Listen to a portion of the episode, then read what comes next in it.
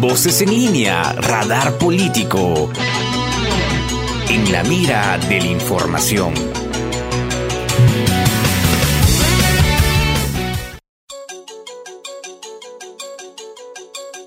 Hola, ¿qué tal queridos oyentes? Les saluda Carla Civilo Porto Carrero. Bienvenidos a Voces en línea, radar político. En la mira de la información. A continuación les adelanto un poco de los temas a desarrollar más adelante. Pleno del Congreso otorgó el voto de confianza al gabinete de Guido Bellido. Los dinámicos del centro.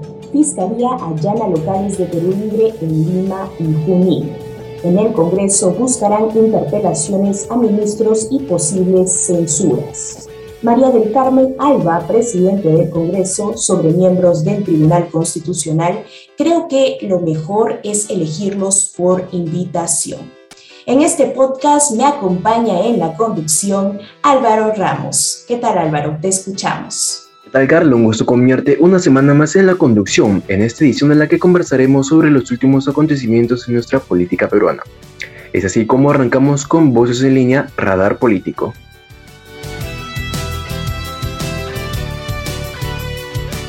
Comenzamos con nuestro primer tema. El pasado viernes 27 de agosto otorgó el voto de confianza al gabinete liderado por el presidente de Consejos de Ministros, Guido Bellido, el Congreso de la República. La votación quedó de la siguiente manera. 73 votos a favor, 50 en contra y 0 abstenciones. A consecuencia de este hecho, el actual presidente de la República, Pedro Castillo, se manifestó agradeciendo al Congreso por la decisión que se tomó y que ello permitirá gobernar junto con el pueblo y por el desarrollo de políticas públicas con carácter social. El Pleno del Congreso otorgó el voto de confianza al gabinete de Guido Bellido, pero hubo una oposición. Ahora, para ser más específicos, la bancada fueron Fuerza Popular, Renovación Popular y Avanza País, que ya habían adelantado que votarían en contra de este gabinete. Recordemos que el debate duró dos días. Por otro lado, casos los dinámicos del centro, Fiscalía y locales de Perú Libre en Lima y Junín. La Fiscalía y locales del Partido Perú Libre en el marco de la investigación que se lleva a cabo por el caso Los Dinámicos del Centro la mañana de este sábado 28 de agosto, siete inmuebles de Perú Libre, tanto en Lima como en Junín, incluyendo la casa del secretario general del partido, Vladimir Cero Rojas, ubicada en Huancayo. Se vieron también diversos agentes de la División de Investigación de Delitos de Alta Complejidad, DIVIAC, resguardando el local de Perú Libre ubicado en Girón de la Unión. Y bueno, se comentaba que Perú Libre, en específico Vladimir Cerrón, el secretario general de este partido, controlaba ayer el factotum del gobierno. Incluso se comentó que la fiscalización a la DIRCOTE realizada hace unas semanas era parte de una campaña de amedrentamiento hacia esta institución por la investigación en contra del presidente del Consejo de Ministros, Guido Villido, por presunta apología del terrorismo. Este allanamiento a los locales de Perú Libre y a la casa del secretario general, Vladimir Cerrón, podría desbaratar esta tesis. Y bueno, ahora es momento de hacer una breve pausa para darle pase a nuestros amigos del Jurado Nacional de Elecciones con su servicio informativo de cada semana. Adelante.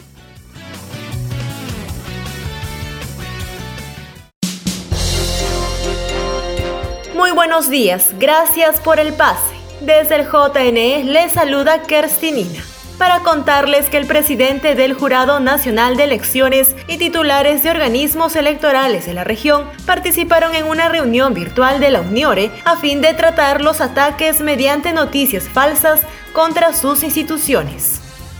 Desde la experiencia peruana, el magíster Jorge Luis Salas Arenas recordó que en los últimos comicios no solo se atacó al organismo que preside, sino también a su persona con ofensivas a su domicilio y ataques de cierta prensa. Expresó además su preocupación porque ahora es un sector del Congreso quien aprobó una comisión para investigar al JNE, la OMP y el RENIEC y corroborar presuntos delitos de fraude, pese a haber sido considerado de transparente el proceso por las misiones internacionales y nacionales. Por otro lado, les informamos que en el marco de la consulta popular de revocatoria, el JNE habilitó la plataforma electoral portal que permite conocer el estado de los expedientes, así como detalles del jurado electoral especial de Lima que impartirá justicia electoral en dicho proceso. Para acceder el usuario debe dirigirse a www.plataformaelectoral.jne.gov.pe y elegir la opción Consulta Popular de Revocatoria. También podrá ingresar desde la página web del JNE y seleccionar el recuadro Plataforma Electoral. Entre otras noticias, el JNE recuerda que para las elecciones regionales y municipales del próximo año es obligatorio la paridad y alternancia en las listas de candidatos. La paridad es una medida que garantiza la participación del 50% de hombres y 50% de mujeres en espacios de poder público. Y la alternancia obliga a los partidos a ordenar las listas de sus candidatos en una secuencia varón-mujer, lo que impide que éstas sean ubicadas en el último bloque.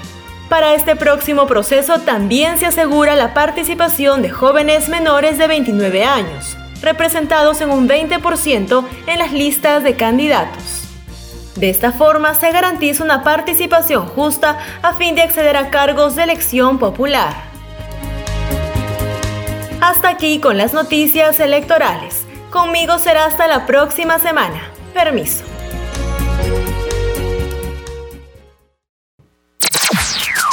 Voces en línea. La información te empodera. La información te empodera. Recuerden, queridos oyentes, que están sintonizando Voces en línea Radar Político por Radio UPN Conecta Contigo. Además, agradecer al Jurado Nacional de Elecciones, quienes nos brindan información valiosa en cada programa. Volviendo al tema de voto de confianza, en efecto de la decisión que tomó el Congreso, el vocero de Renovación Popular, Jorge Montoya, manifestó que ahora lo que sigue es interpelar ministro a ministro. Montoya dijo que el primero en la lista es el ministro de Trabajo Iber Maraví y que en los próximos días harán efectivo el pedido. Por otro lado, el vocero de Avanza País, José Williams, dijo que van a estar vigilantes de lo que hagan los ministros y serán llamados a las comisiones para saber cómo llevarán las políticas de Estado. Y ahora continuando con la información, la presidenta del Congreso, María de Carmen Alba, opinó que la mejor decisión la manera de elegir a los nuevos miembros del Tribunal Constitucional sería a través de invitación y no por un concurso público de méritos como se intentó hacer en el Parlamento anterior.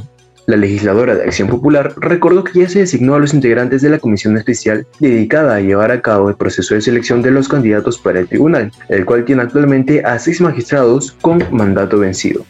El último año el tema de hacer un concurso público de méritos creo que no ha sido lo mejor.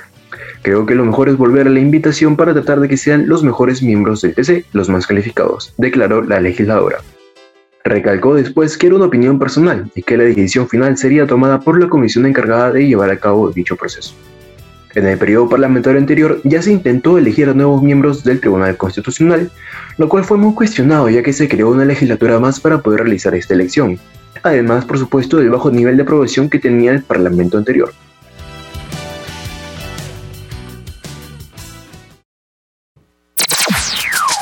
Voces en línea. La información te empodera. La información te empodera. ¿Qué tal amigos? Como veníamos anunciando, nos encontramos con Manuel Ernesto Bernales Alvarado, el politólogo internacionalista. Me gustaría empezar preguntándole, ¿qué podemos esperar ahora que el gabinete de Guido obtuvo el voto de confianza del Congreso? Lo que podemos esperar está marcado desde antes de la segunda vuelta. En la primera vuelta ha habido un fraccionamiento y una escasa votación en favor de los cuatro primeros partidos. En la segunda vuelta, el Perú quedó dividido en tres fracciones electorales. Los que ganaron la segunda vuelta por solo 40 mil y algo más de votos, los que quedaron en segundo lugar y los que no apoyaron ni a uno ni a otro y se marginaron. El Perú tiene tres mitades y el Congreso, el Parlamento, después de la primera vuelta, que ya queda constituido ahí, queda fraccionado. En ese fraccionamiento se puede observar también algo así como un tercio en favor del gobierno, de manera general, otro tercio en contra y un tercio que está al centro. Lo que ha ocurrido es que en esta votación varios de los pequeños partidos han pequeños y medianos, como el caso de Acción Popular y el caso del partido de el dueño de la Universidad César Vallejo, Acuña, han votado en favor del presidente del Consejo de Ministros y de su gabinete. Y han obtenido 74 votos y los otros 50 votos.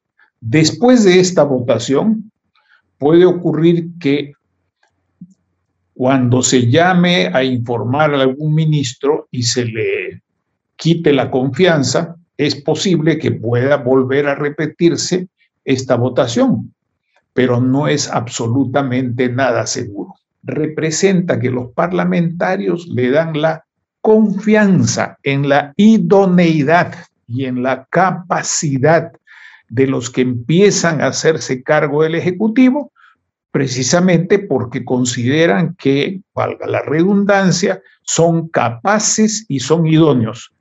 Pero todo el mundo sabe que antes de eso hay 12 ministros fuertemente cuestionados por razones morales, legales, por procesos penales y procesos administrativos y porque no tienen los requisitos mínimos, no digo de la ley, los requisitos mínimos del sentido común para hacerse cargo de responsabilidades tan graves, no para ejecutar un plan de campaña, que por último no se sabe cuál fue porque fueron muchas promesas según el lugar donde se hablaba y muchas frases tipo consigna, tipo ilusión. No hubo una programática y muy tardíamente publicaron un plan bicentenario así llamado del Partido Perú Libre, con el cual el presidente de la República tiene discrepancias que todo el mundo conoce por la prensa, que tampoco dice sino generalidades. En consecuencia, lo que ha ocurrido es que 74 del gobierno, más algunos otros del centro, más unos pequeños partidos de la izquierda, le dan un voto diciéndole, ustedes tienen nuestra confianza porque son idóneos, son competentes, pero eso choca con la realidad en que toda la prensa y todo el mundo sabe como he dicho, que no son ni idóneos ni son competentes. En consecuencia, en estas circunstancias, la lucha política va a continuar y no hay nada seguro respecto de que puedan volver a producirse la misma votación o que la votación cambie completamente para el lado contrario. Esa es la situación en la que estamos. Y el Perú ni usted, ni yo, ni en el extranjero, nadie ha visto ninguna discusión seria en el Parlamento, en el Congreso, perdón, ni de políticas, ni de programas. Pareciera que, y con esto termino esta reflexión, pareciera que tanto el Ejecutivo como el Legislativo todavía están en campaña electoral, cuando el país se debate por cosas sumamente graves que todos los días vemos. Hay grupos parlamentarios que han anunciado que van a representar censuras, interpelaciones contra ciertos ministros. Ya no hay nombres. ¿Y estas censuras y estas interpelaciones moderarán al Ejecutivo o tal vez generarán un ambiente político más polarizado y confrontativo? La pregunta entraña una afirmación. Tú estás recogiendo una afirmación que está en algunos medios. La cuestión es, el plan político de tomar el poder por parte del Partido Perú Libre, que es un partido marxista, leninista, estalinista, sin el nombre, ya no se llama Partido Comunista, pero tiene todas esas características, con una personalidad autoritaria muy fuerte, porque no se sabe, no se ve, sino lo que dice y lo que hace Cerrón. Y eso se llama centralismo muy grande en esos esquemas y en sus discursos, en sus promesas, en su trayectoria electoral. Entonces, la pregunta es, es bien sencilla. Más importante que cambien de opinión, que varíe un ministro, otro ministro, es responder una pregunta de fondo y que es la siguiente. ¿Ese plan político de tomar todo el poder va a cambiar o no va a cambiar?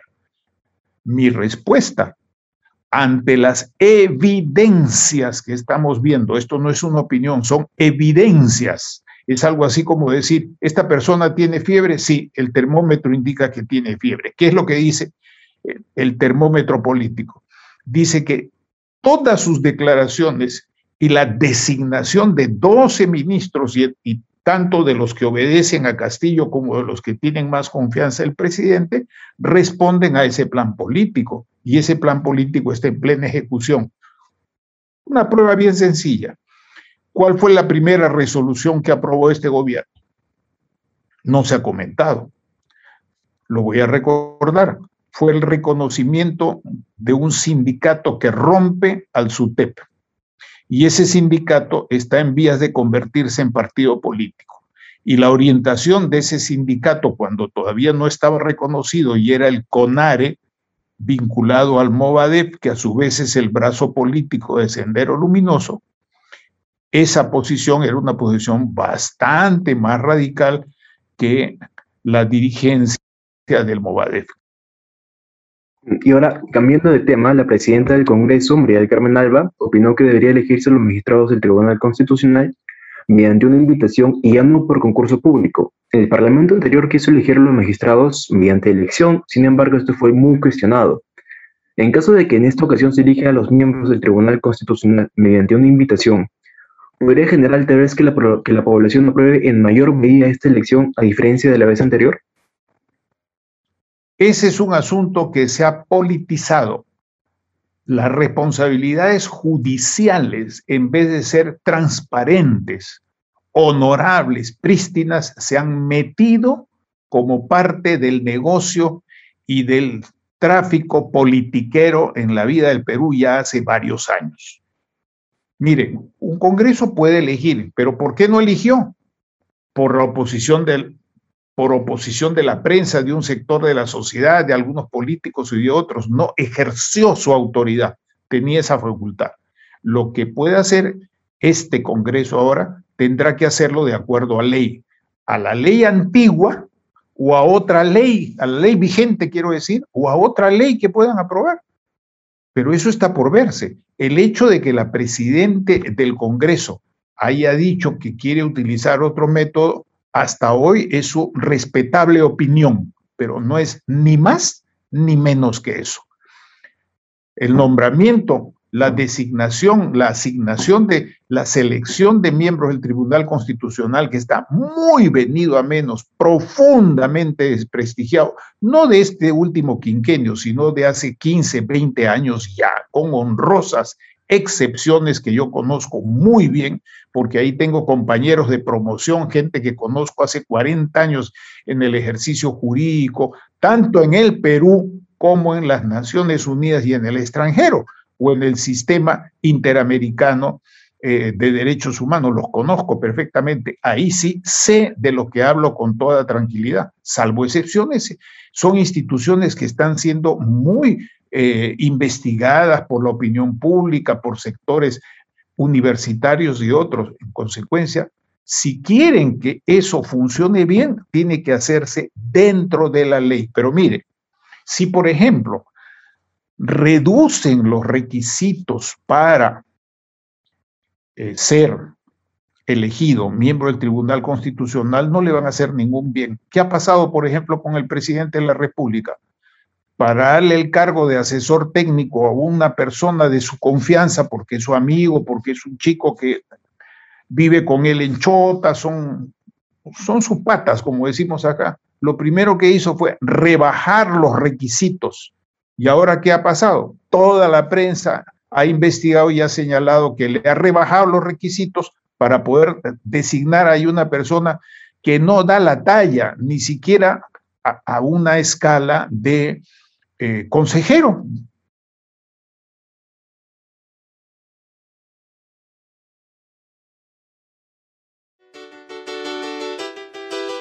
Muchas gracias a nuestro invitado por ser parte de este podcast Y ahora damos pase a una cápsula elaborada por nuestro equipo de producción de Voces en línea en la mira de la información. Escuchemos.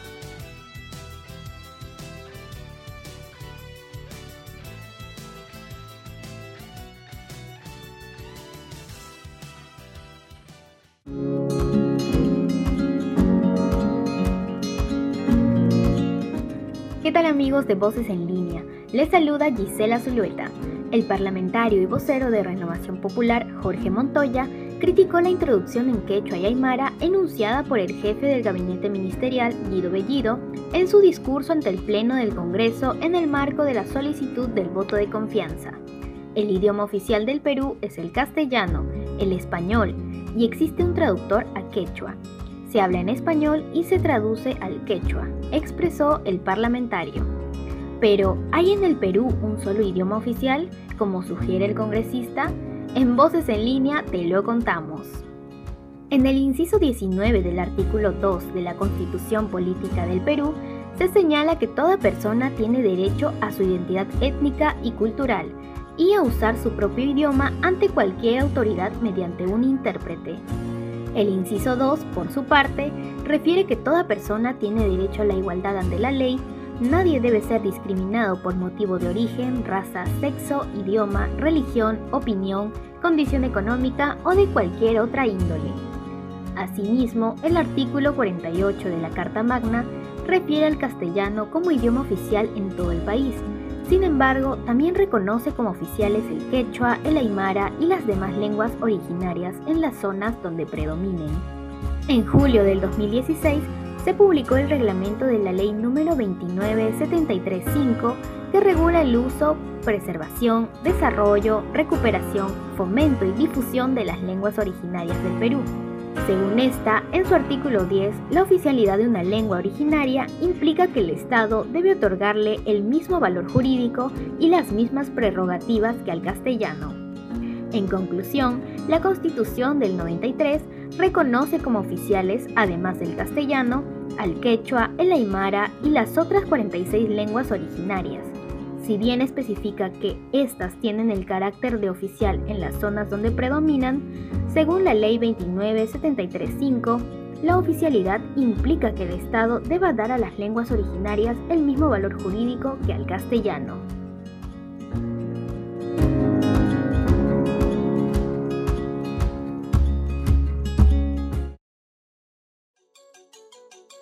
Queridos oyentes, les informamos que a partir de la próxima semana tendremos muchas novedades, un nuevo segmento y muchas cosas más, así que no se pierdan las próximas ediciones de Voces en línea Radar Político.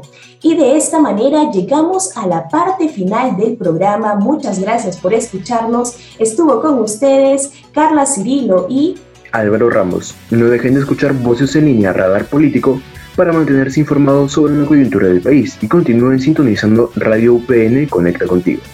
Con nosotros será hasta en una oportunidad. Hasta la próxima.